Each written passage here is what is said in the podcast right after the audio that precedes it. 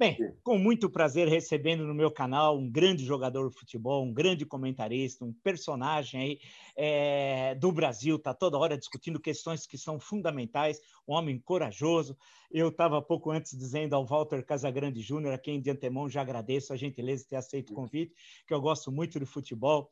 Toda a minha família é corintiana, eu sou o único santista, então os meus tios e eu assisti o Santos do Pelé na Vila Belmiro, muitas vezes 68, 69, no Pacaembu, e depois muitos Santos e Corinthians com meus amigos corintianos. Então, com muito prazer, ah, poxa, o Casagrande, você ter aceito o meu convite. E a primeira questão que eu coloco para você, eu sei que é uma espécie de Deus e sua obra, mas é a relação entre futebol e política, e mais ainda, né, Casa, entre esporte e política. Recentemente, um grande jogador sueco, mas que ele acha que é melhor do que é, ele é um grande jogador, mas não é tudo que ele acha, o Ibrahimovic, fez uma crítica do LeBron James, dizendo algo mais ou menos assim: a, a, é, é, futebolistas é, é, unem o mundo e a política divide o mundo. Em outras palavras, eu vivi durante o regime militar, estudava, era assim: estudante é para estudar, né? Então era como se fosse assim: futebolista para cuidar do futebol, o esportista cuidar do futebol e os políticos da política.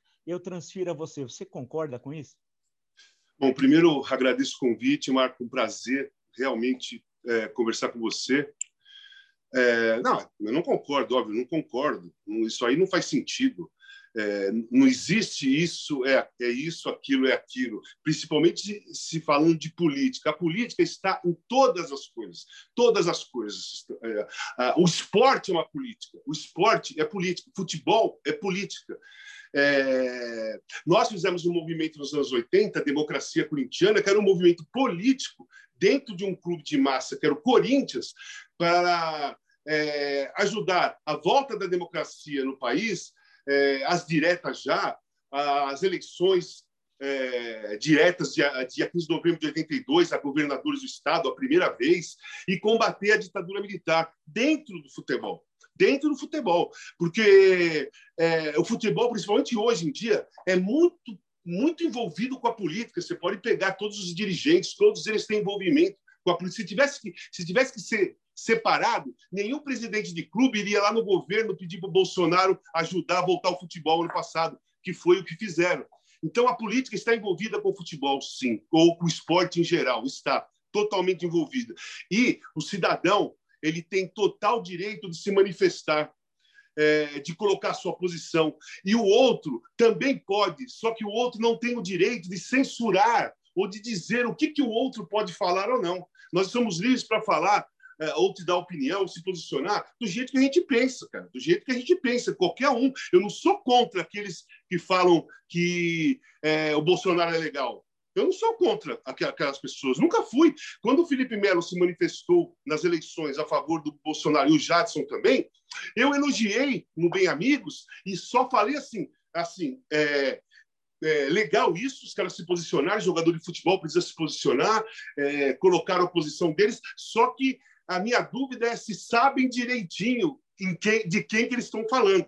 É, foi a única fala que eu, que eu tive, mas as pessoas distorcem muito hoje, Marcos. Você sabe muito bem, depois nós vamos conversar um pouco mais para frente sobre distorções de informação, fake news e mentiras, mas é isso que acontece muito. Mesmo você falando num programa ao vivo, sendo gravado, a pessoa pode ver a hora que ela quiser, ela ouve o que você está falando, vê o que você está falando, mas distorce. É verdade, é verdade. É, isso acontece algumas coisas comigo que me imputam coisas que eu disse o que escrevi, eu falo, mas aonde está escrito? É, Você me mostra e não e não está.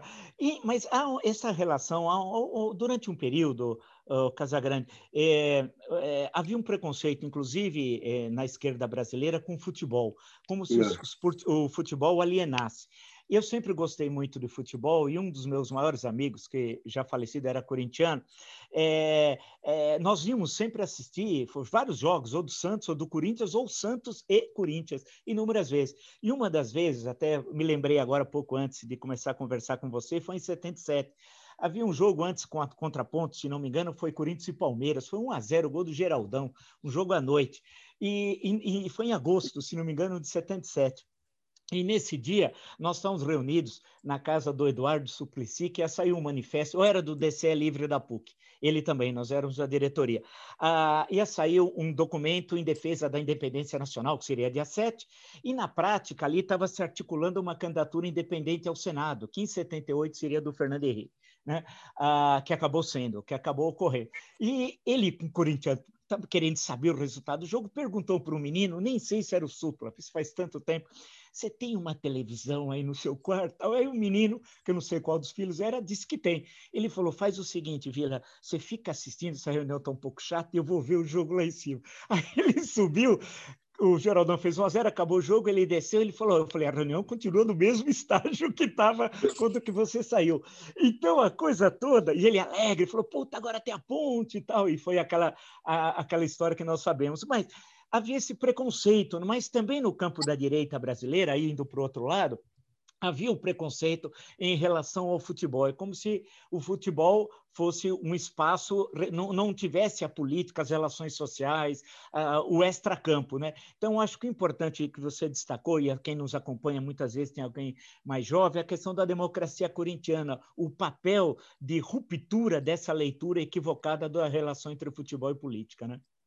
A questão é a seguinte: tanto a esquerda como a direita, a esquerda tinha um certo preconceito é, com o futebol, porque os jogadores dos anos 60, 70, depois do, do golpe de 64, é, o futebol ficou completamente alienado, ninguém se posicionava, é, é, ficaram, parecia um outro universo. Né? Enquanto a direita usava muito o futebol, né? A Copa de 70, maravilhosa, que eu sou apaixonado por todos os jogadores da Copa de 70, idolatro todos eles, mas é inegável, até no, no, no documentário, do, na série do Pelé, eu assisti e tá, fica muito claro que o Médici em 69, 70, durante a Copa, ele usou aquele título maravilhoso para promover como se fosse o título da ditadura militar, como se fosse um título do governo. Né? E o Juca Kifuri, na, no documentário, fala muito bem que, assim, no final, ele fala assim, é, o, mesmo o Médici tentando puxar o, o tricampeonato como se fosse o título do governo da ditadura, mas nunca conseguiu, porque aquele título foi o título do Pelé. O tricampeonato foi o título do Pelé. E a esquerda via o futebol como uma, um esporte que é, era conivente com o que estava acontecendo no país, porque é, não tinha manifestação, não tinha posicionamento, e aparecia é, raros, assim, é, pontuais. O Afonsinho, jogador, foi o primeiro a pegar o passe livre lá nos anos 70, meu amigo. É, foi o primeiro a bater de frente. Ele, era, ele, ele, usava barba, cabelo comprido, bigode. O Botafogo falou: ou você corta o cabelo, ou você não vai jogar aqui. Ele não cortou, entrou na justiça, acabou conseguindo o passe livre. O primeiro jogador lá atrás, é, na metade dos anos 70. Depois apareceu o Reinaldo, do Atlético, comemorando com o punho erguido, com o braço para trás, demonstrando totalmente a insatisfação com a ditadura militar. Depois veio Sócrates, né? também um, um, jogador muito diferente, um gênio da bola um cidadão muito acima da média na, na cultura, na inteligência. Não, é, não era acima da média do jogador de futebol, ele era acima da média do cidadão brasileiro. Ele era um, ele era um cara avante.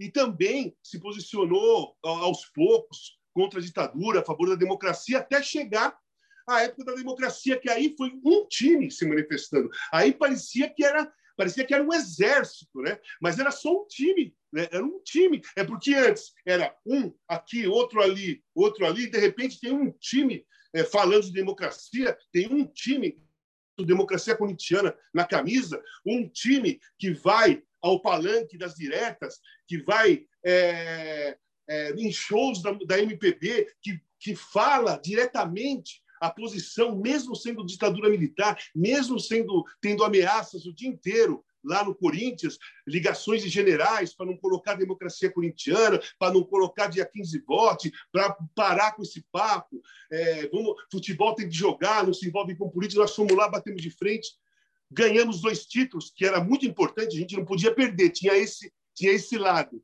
É, é, o seguinte: vamos, pô, vamos brigar pela democracia? Vamos. É democracia corintiana? É. Só que é o seguinte: nós temos que ganhar.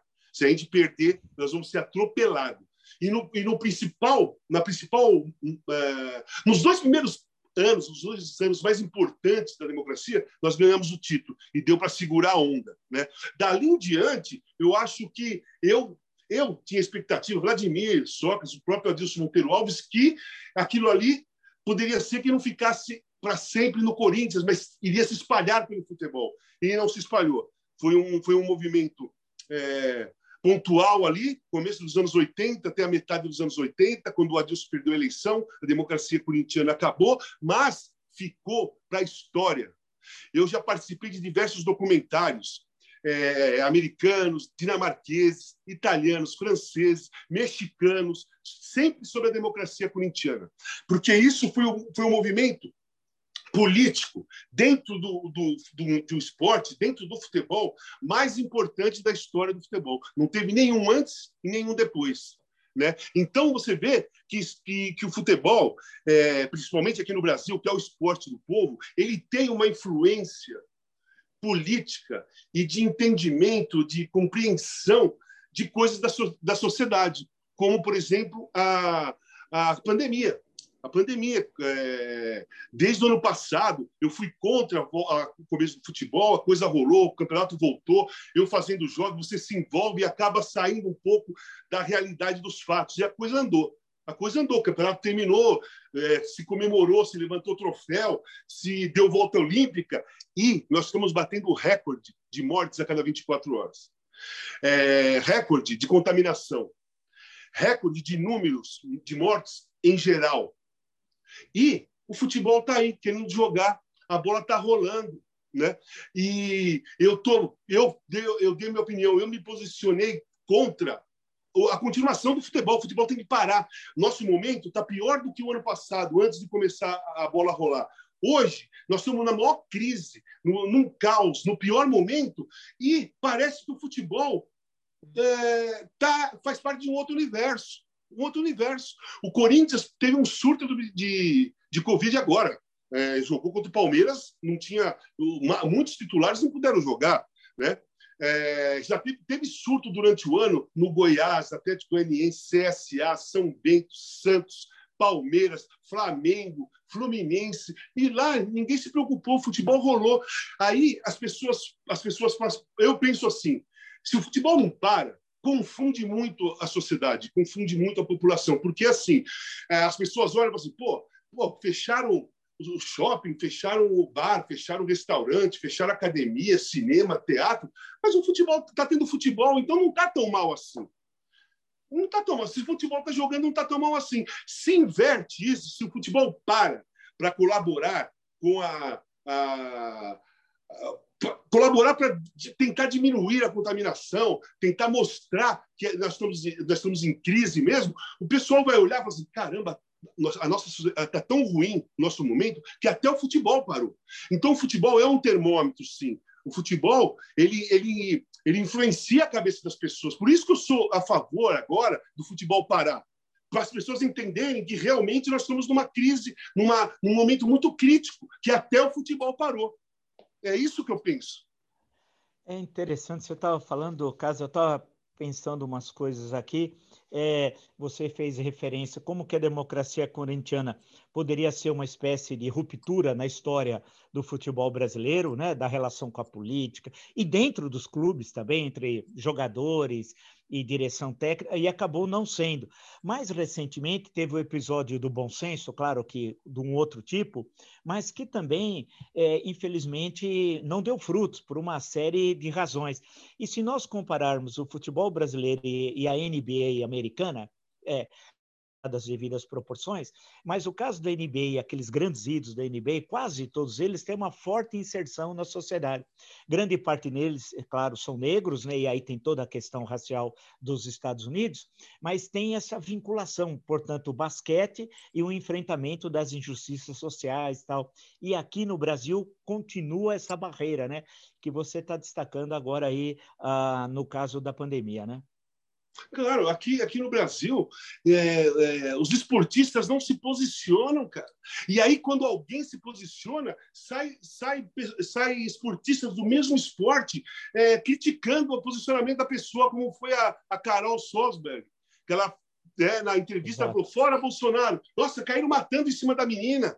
Né? Foi uma luta para ela não ser suspensa, para ela não ter uma multa, foi uma luta. Teve uma mobilização de, de pessoas, mais pessoas fora do esporte do que esportistas, cara, para defender a menina que tinha total direito de fazer aquilo, como, as, como tem total direito aquelas pessoas que vão lá na, em frente ao Planalto ficar ouvindo as mentiras do Bolsonaro e aplaudindo. Elas não podem fazer? Por que, que a, a Carol não pode é, gritar a posição dela? Então, aqui no Brasil tem essa, essa questão. Teve é, corrupção no vôlei, o Nusman foi preso, né? É, com a corrupção de pagar, comprar votos para a Olimpíada e tudo mais, não teve manifestação de atletas olímpicos nenhum em cima dessa, dessa, é, desse momento, dessa situação. Ninguém falou nada, ninguém falou nada. Se falou foi um ou outro, mas que não fez barulho. Né? É, começou a ter quando o George Floyd foi assassinado lá nos Estados Unidos por aquele policial, aquela, aquela cena horrorosa, aquela coisa perversa, se começou um movimento antirracista muito forte. Primeiro nos Estados Unidos, depois se espalhou pelo mundo, né? Se espalhou pelo mundo mesmo. Chegou até aqui no Brasil. E eu é, liguei para Isabel, nós formamos um grupo, Esporte pela Democracia é, que não é esporte pela democracia, porque é, tem, pô, tem vários jornalistas, cineastas, músicos, enfim, escritores. É, mas no, na, naquele momento, para se mobilizar junto com aquele movimento antirracista que estava muito forte, que era necessário. Era necessário. O, o esporte é, é, muito racista, o futebol tem muito racismo, e em toda a sociedade tem muito racismo, e aquele momento foi a gota d'água para o mundo, né? Aquelas imagens, hoje, é que nem o Will Smith falou, o racismo e a violência e a, o assassinato de negros covardemente sempre existiu, só que hoje tem câmera e se filma, hoje aparece na televisão. Né? Então, aquilo foi chocante para o mundo. Né? E todo mundo se mobilizou. E, nós, e o esporte começou a se mobilizar. Mas se você for ver o futebol, pouquíssimas pessoas falaram de racismo. Pouquíssimas pessoas falam de jogadores ou de, de gente do futebol que comete estupro, que é condenado, como é o caso do Robinho, condenado a nove anos na Itália. Né?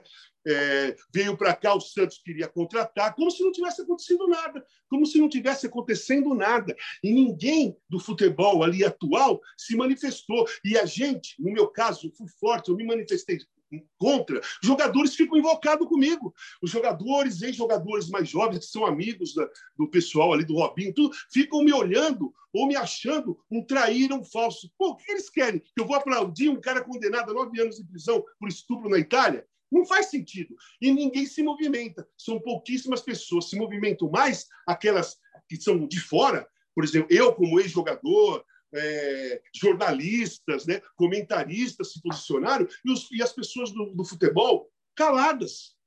Ah, ex-jogadores, eu estou falando, calados. 99% calados, como se, torcendo até para. Não, tomara que não seja verdade, tomara isso.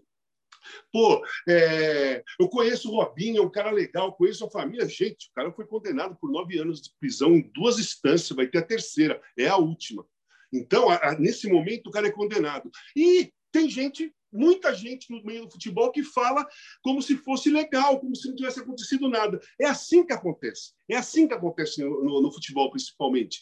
Ninguém se posiciona para coisa nenhuma quando se posiciona, é um ou outro. O Richardson, por exemplo, é um que mostra ah, ah, um incômodo que ele tem com o racismo, com homofobia, com é, ele mostra muito a história dele com, na infância, de uma comunidade muito carente, com, com a criminalidade do lado dele, o tráfico do lado dele, ele acabou virando um jogador, um ídolo, joga no Everton, fazendo um sucesso enorme. Tem, as crianças que, tão, que são da mesma situação que ele era, de uma comunidade carente, olha para o Richard e falam: caramba, porra, eu posso fazer que nem esse cara, eu posso uhum. correr atrás que nem esse cara eu posso tentar fazer minha vida como esse cara lutou para ser. Eu não preciso ir para a marginalidade, eu não preciso ser traficante, não é minha primeira opção. E não pode ser opção nenhuma.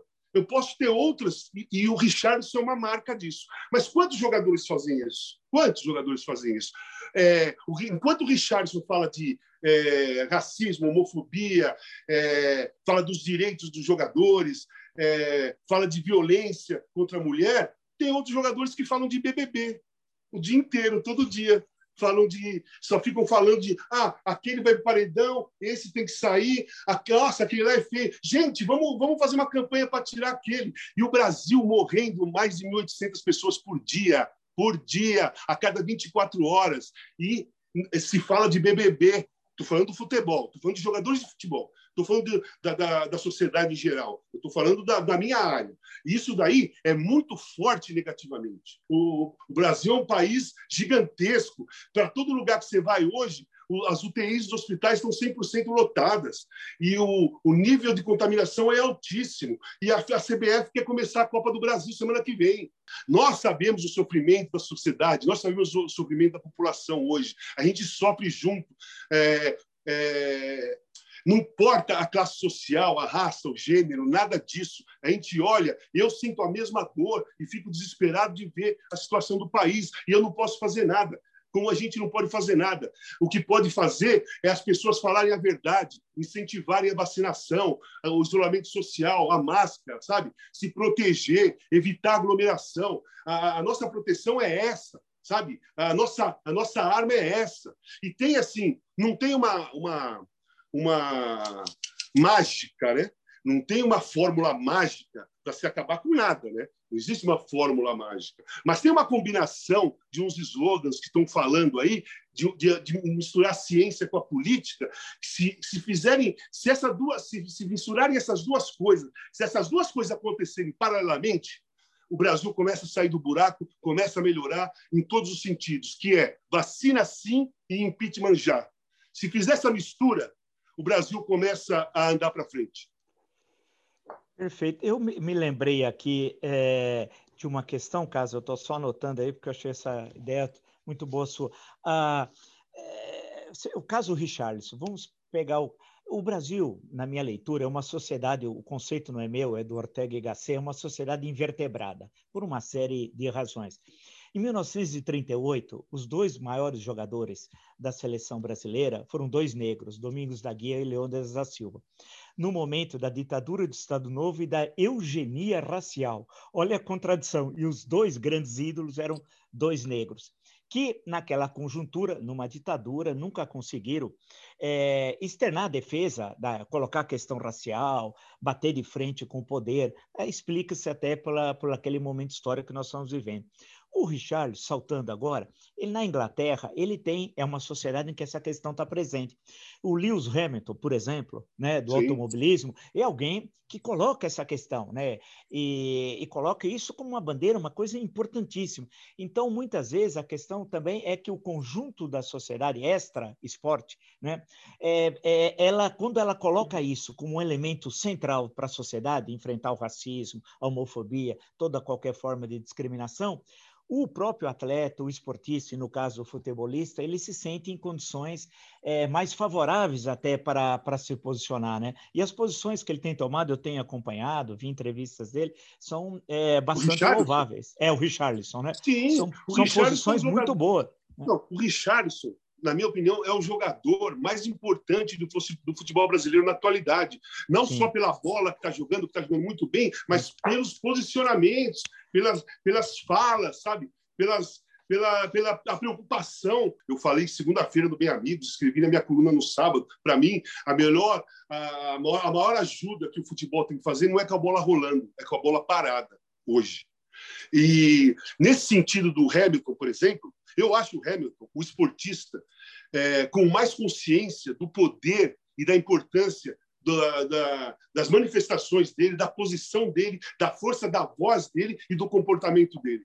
Esse ano de 2020 aí da, da Fórmula 1, ele foi espetacular. Todo domingo tinha uma vitória do Hamilton, ele estava no pódio se manifestando contra alguma coisa, se posicionando contra com movimentos antirracistas. Então o Hamilton ele fez é, ele foi muito importante em divulgar né, para o mundo todo, a cada domingo, o que acontece de racismo é, pelo, pelo, mundo, pelo mundo afora. E ele, como um grande ídolo, um, um dos grandes campeões da Fórmula 1, é, poderia não se preocupar com isso, ele poderia só se preocupar em ganhar a corrida, ser campeão do mundo, bater recordes, passar o Schumacher e tudo mais. Mas não, ele se coloca ali. Então eu acho isso espetacular. Eu acho que eu olho para o Hamilton, eu vejo assim, ele não coloca, ele não coloca em primeiro lugar só a profissão dele, o esporte dele, o valor dele, os contratos milionários que ele faz. Ele não coloca só isso, ele coloca a luta social ao lado. Né? Isso é muito importante. Isso eu acho, às vezes até, ele coloca a luta social acima de tudo isso que eu falei do, do glamour do esporte que ele, que ele tem, que é um dos grandes campeões. Então, mas são poucos. Né? Aí você vai nos Estados Unidos, tem bastante no, na NBA. Tem bastante jogadores na NBA que batem o peito, pararam a NBA, pararam duas ou três rodadas, coisa que nunca aconteceu. Eles pararam. Então, isso mostra a força do esportista. Isso mostra a força do, do, dos jogadores quando eles sabem, eles percebem o tamanho que eles têm de importância dentro da sociedade e como e como muita gente depende depende dele querer jogar. É, não pode inverter os valores. É, as coisas são misturadas, não tem um valor aqui, outro valor ali. Do mesmo jeito que, uma, que um clube ou que patrocinadores é, precisam é, daquele jogador para ele né, para mostrar a marca e tudo mais, o jogador também precisa dos caras. Só que só vai ter espetáculo se tiver jogador. Se tiver jogador. Agora, só com o patrocinador, uma bola três árbitros, não tem jogo. Não transmite jogo pela televisão. Precisa do jogador.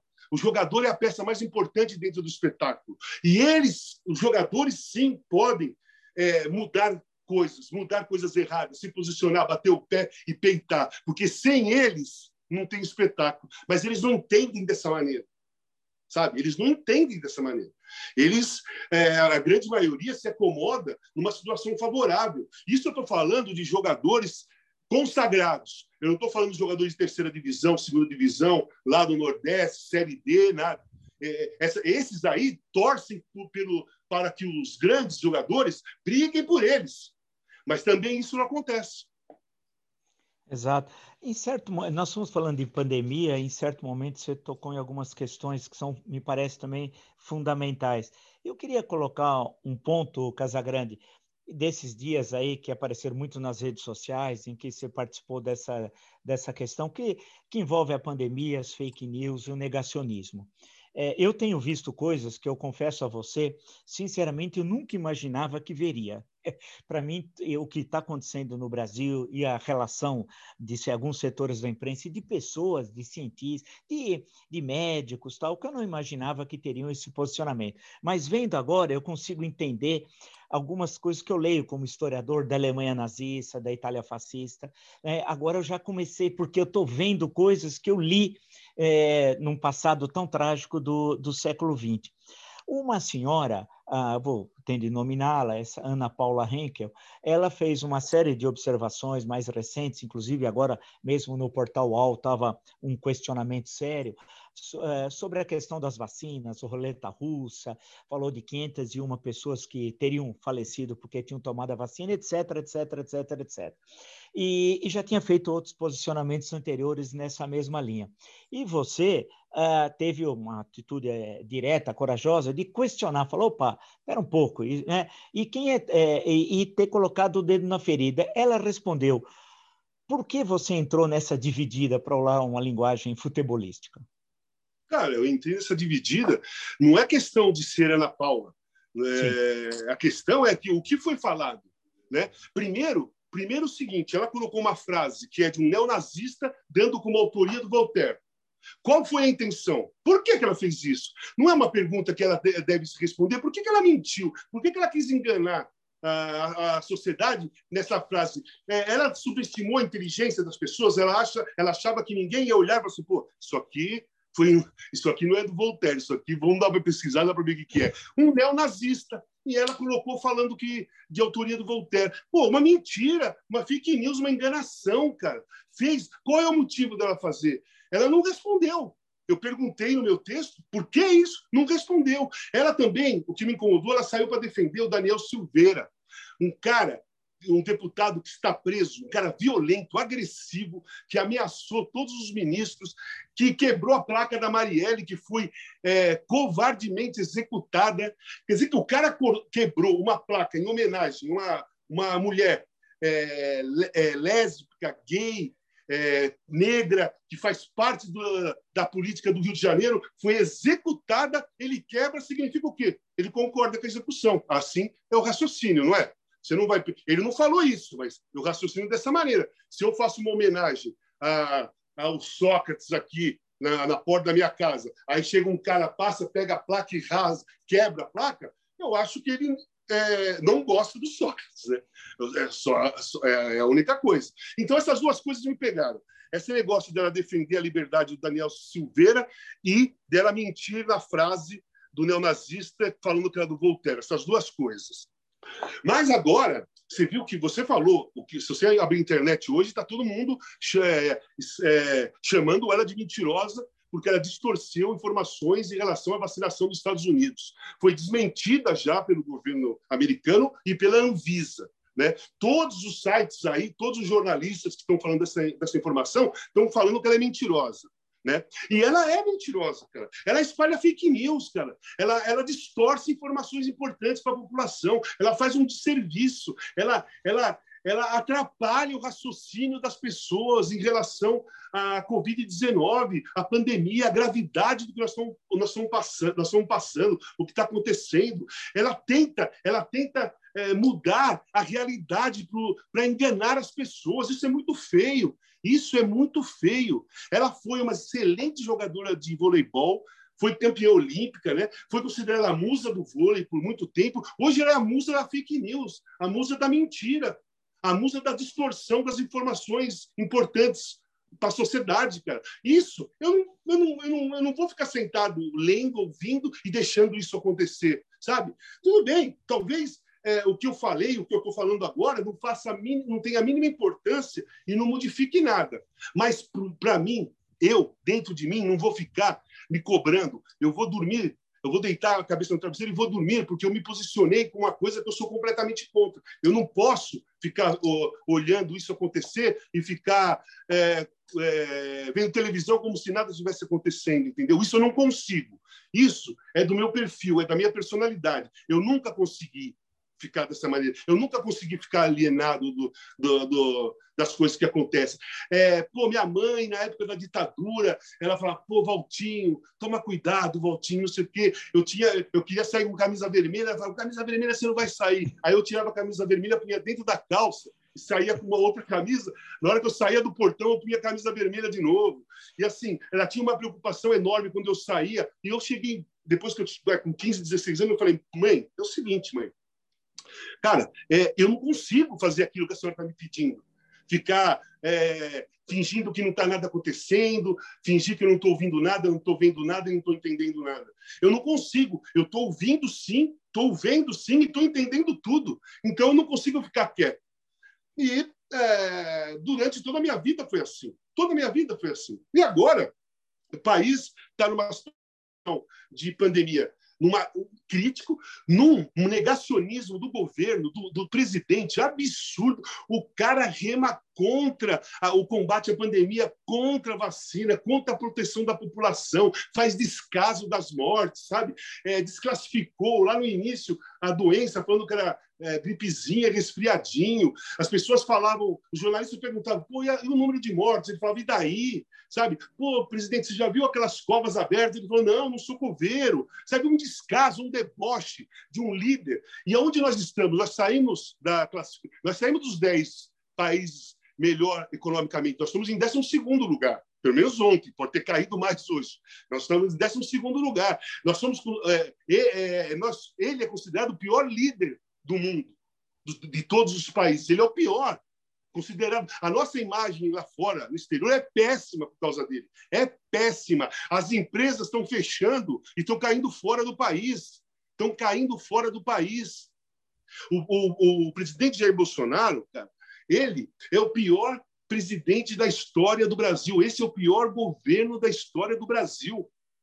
Cara, e junto com a pandemia, E, assim, está tão claro que eu não suporto e não fico calado e não vou ficar parado vendo pessoas tentando mentir, enganar e soltar fake news para confundir a cabeça da população. Tem que ajudar, tem que esclarecer, tem que se vacinar, pô tem que usar máscara por enquanto, tem que é, ficar com isolamento social, tem que é, ter álcool gel, fica distante, não vai aglomeração. O importante é se vacinar, espera a vacinação. A vacina, tá, eles estão atrapalhando a vacinação, mas ela está acontecendo devagar, mas está acontecendo. É isso a nossa, a nossa saída, é essa, cara. As pessoas têm que parar de mentir, de enganar, de soltar fake news, de, de, de distorcer informações, como a Ana Paula faz, cara. Isso é, cara, isso é um, é um mal para a sociedade, sabe? É inimigo da sociedade, sabe? É brasileira inimiga do Brasil, brasileira inimiga do cidadão brasileiro, da cidadã brasileira. Isso é, cara, a musa do fake news, está fazendo um mal para o país, cara. É, tem duas coisas. É, é, uma, é, o Neto é, acabou saindo em sua defesa, né? E o Neto é considerado um, um sujeito meio popular, tal. É, a, por, por, causa dos programas esportivos, a forma como Sim. ele fala, se relaciona, Sim. muito aquele ar do interior, tal. Até teve uma breve passagem pelo Santos e até ele disse, e eu não gostei, mas ele disse, pô, lá em Santo Antônio, de posse, quando eu joguei no Corinthians, todo mundo que queria a camisa do Corinthians. Joguei no Palmeiras, queriam camisa do Palmeiras, mas do Santos ninguém pediu camisa. Essa daí foi boa. Mas foi legal ele, ele ter saído em sua defesa, né? Ter, ter, ter tido esse posicionamento, né? Cara, é assim, é, é lógico, primeiro, o Neto é meu amigo, gosto muito do Neto. É, as pessoas não sabem nada da, da, da, minha relação com o Neto, mas eu vou contar só uma historinha. Na Copa, antes da Copa de 98, lá para julho, julho, não, é, Copa foi em julho, lá para fevereiro, março, é, eu fui para um spa, porque era a minha primeira Copa, e o pessoal da Globo falou assim: meu, trabalho na Copa é complicado, meu. O trabalho é para caramba, às vezes não dá nem para almoçar. Pá, falaram, falaram, eu falei: caramba, vou precisar me preparar fisicamente para esse negócio. E eu fui para um spa encontrei o Neto lá. Então, nós ficamos nós dois no spa, me preparando para a Copa de 94 e eu ia foi, eu fiquei uma semana. Na quarta-feira ia jogar Guarani Corinthians. Eu ia comentar pela Globo. Eu estava lá em Itapeva eu estava com o uniforme da Globo lá eu ia para o Brinco de Ouro comentar e voltava para o spa né? Aí eu falei pô Neto vamos comigo lá pô será que não vou atrapalhar? Não, não você vai comigo vamos lá ele foi comigo para o Brinco de Ouro e participou da transmissão. Foi a primeira vez que o Neto participou. Estava eu, Kleber Machado, o Kleber narrando, eu comentando, eu levei o Neto.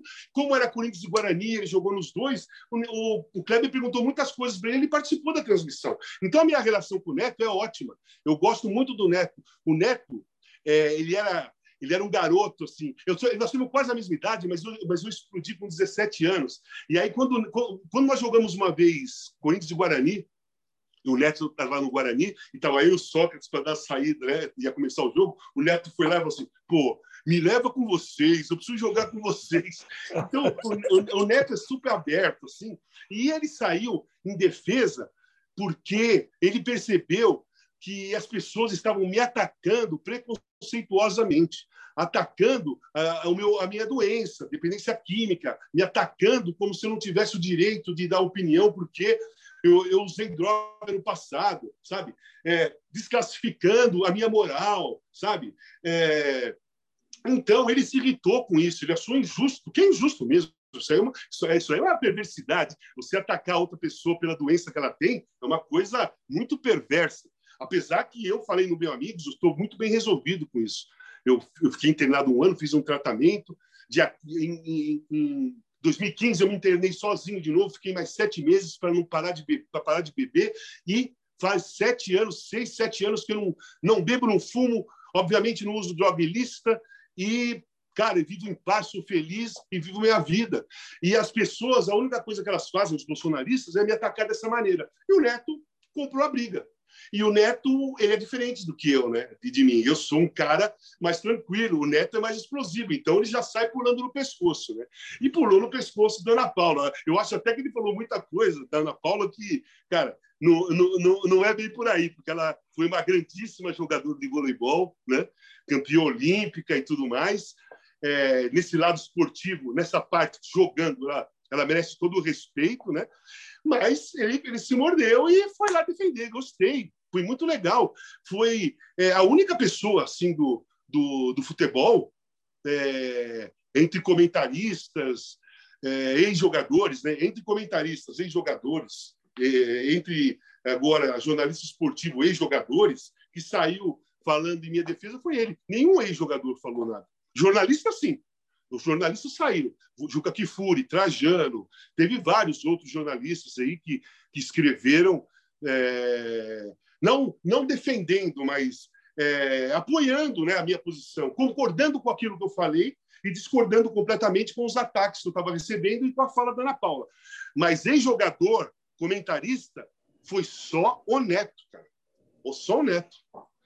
Deixa eu te perguntar uma coisa, cara. É, você jogou em Port é, Portugal e na Itália, né? É, Sim. É, foi no Porto e no Torino e no Ascoli, se não me é, engano. É, Porto, Ascoli e Torino. Torino, perfeito. É, isso mudou a sua forma de ver o mundo, essa passagem sua fora de alguns anos pela Europa, ou não? Ou naquele momento isso não foi importante para você? Claro, mudei completamente. Mudei completamente. Eu sempre fui um cara muito ligado a a cultura, sabe? Eu sou, produtor, eu sou produtor cultural, eu faço eventos culturais. Eu fiz, um, eu fiz uma homenagem ao Adriano Barbosa em do, janeiro de 2017 no Teatro Municipal de São Paulo, que foi um espetáculo. E vou fazer uma homenagem ao Luiz Gonzaga também. Logo que passar essa, essa, esse problema todo que o, quando o municipal puder ficar lotado, que o municipal merece lotação, as pessoas têm que entrar naquele, naquele lugar para ver um espetáculo, eu vou fazer uma homenagem ao Luiz Gonzaga também. Já trabalhei com o Raul Seixas como produtor por um ano dele, produzi três shows dele.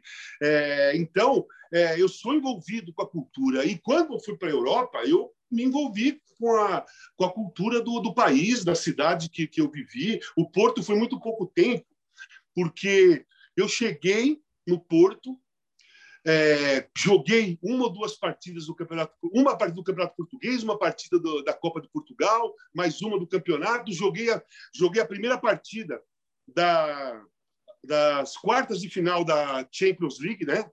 Copa dos Campeões da época. Joguei mais um jogo da Copa do Campeonato Português e no segundo jogo lá em lá em Copenhague contra o Brondby da Dinamarca, eu estourei todos os ligamentos do tornozelo. E aí eu fiquei parado dois meses, dois meses e um pouquinho. Quando eu voltei, eu joguei a última rodada do Campeonato Português, 20 minutinhos, e fui para a final da, da, Champions League, na época, em maio de 87, contra o Bayern de Munique. Na terça-feira, eu fiz o teste para ver se eu estava em condições de jogar. Realmente, eu, não, eu ainda não tinha segurança para fazer curva, para apoiar em cima do tornozelo. Eu poderia entrar 15, 20 minutos, mas sair jogando o tempo todo, eu acho que eu não ia conseguir. O treinador percebeu isso, me colocou no banco e o time foi campeão, nós somos campeão da Champions. Depois, quando acabou, o, te, o presidente do Porto queria renovar o contrato comigo, mas o meu sonho era ir para o campeonato italiano, que era o melhor campeonato da época, os grandes jogadores estavam no campeonato italiano, só tinha duas vagas por time, e apareceu uma vaga última, todos os times já tinham dois estrangeiros, e o Ascoli apareceu, cidade de Ascoli, Ascoli Piceno, 150 quilômetros de, de Roma, centro-sul da Itália, 40 minutos de Pescara, que foi onde o Júnior jogou. E então eu fui para Ascoli. Eu fui para Ascoli muito pequenininha, 30 mil habitantes, no pé da montanha, uma coisa maravilhosa. É, tinha pista de esqui ali no inverno, 20 minutos da praia, foi onde meu segundo filho nasceu, São Benedetto de Tronco, é uma cidade de praia, 20 minutos de, de Ascoli. Fiz um contrato de três anos. É, Primeiro ano foi fantástico.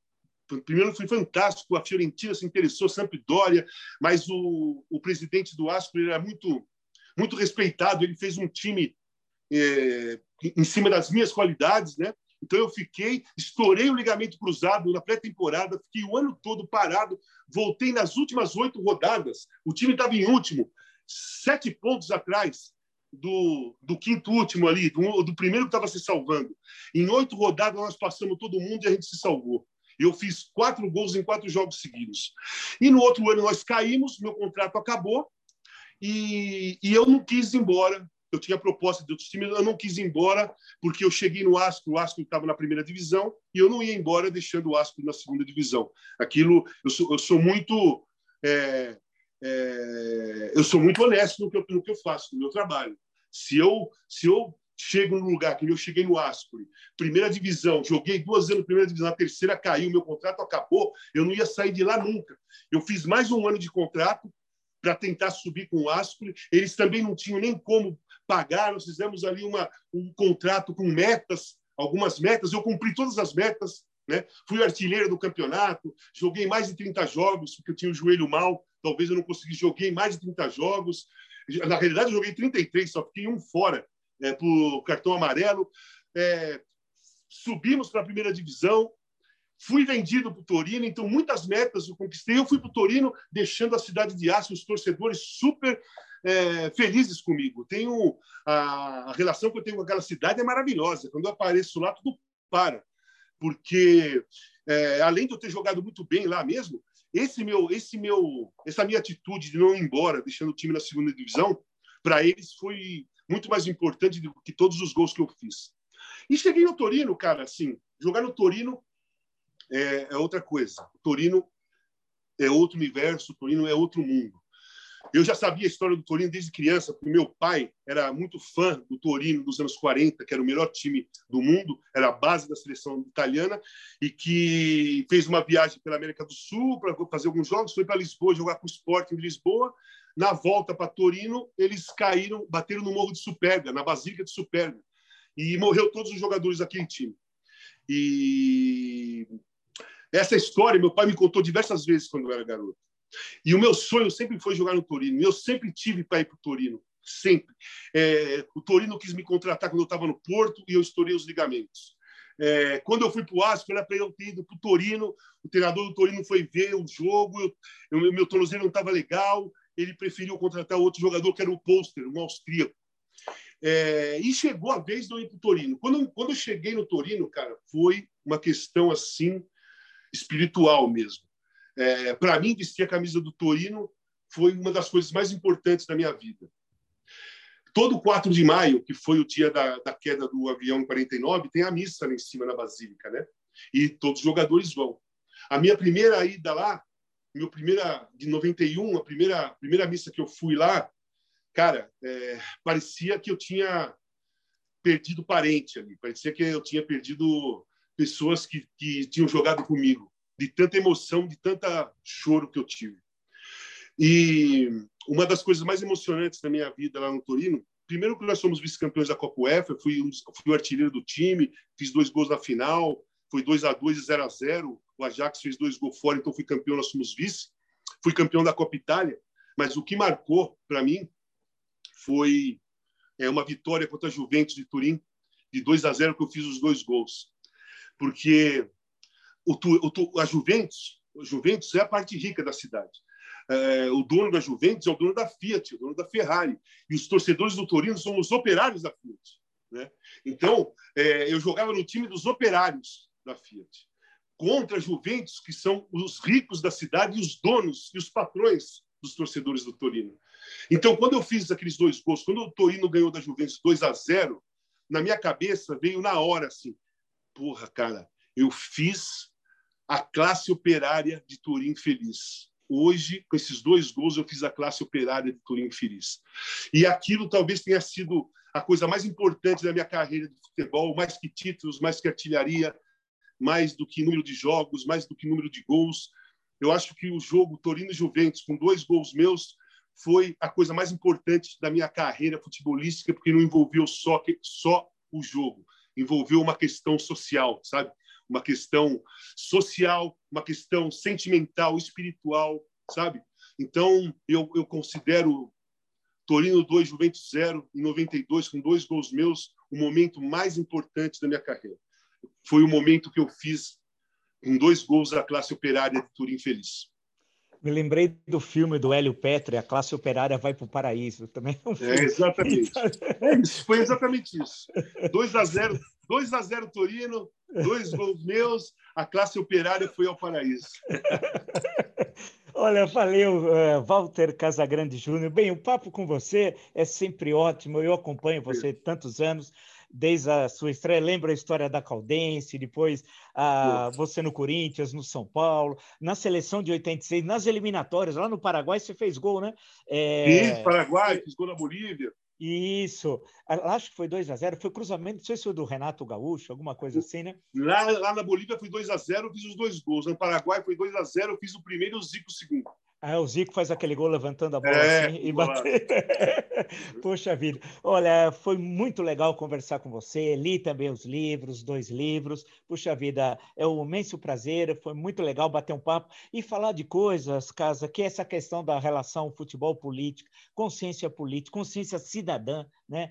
É, entender que nós fazemos parte de uma coletividade, nós somos uma, um conjunto, nós somos um país, né? A gente tem de entender Sim. que não é, não somos pessoas isoladas nós fazemos Sim. parte de um país, nós temos um destino, espero que seja um ótimo destino, um destino comum de brasileiras e brasileiros, e acho que é muito legal. E o papel do esporte nisso tudo. Então, foi muito legal conversar com você. Agradeço muito e um grande abraço aí.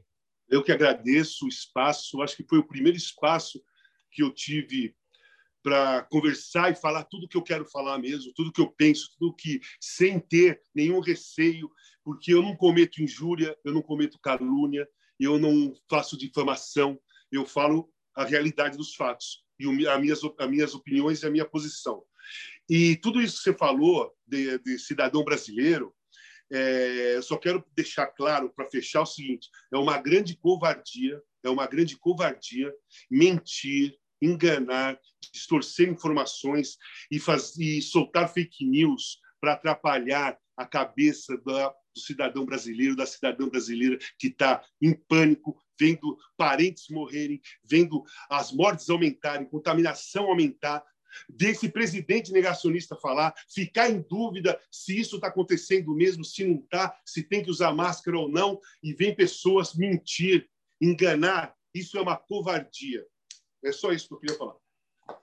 Valeu, então. Beijão a todos. Ah, me manda o link. Me manda mando o link. Sim, mando sim. Gostei da entrevista. Sem falta, mando sim. Até mais, então. Valeu. Tudo bom. Valeu. Tchau.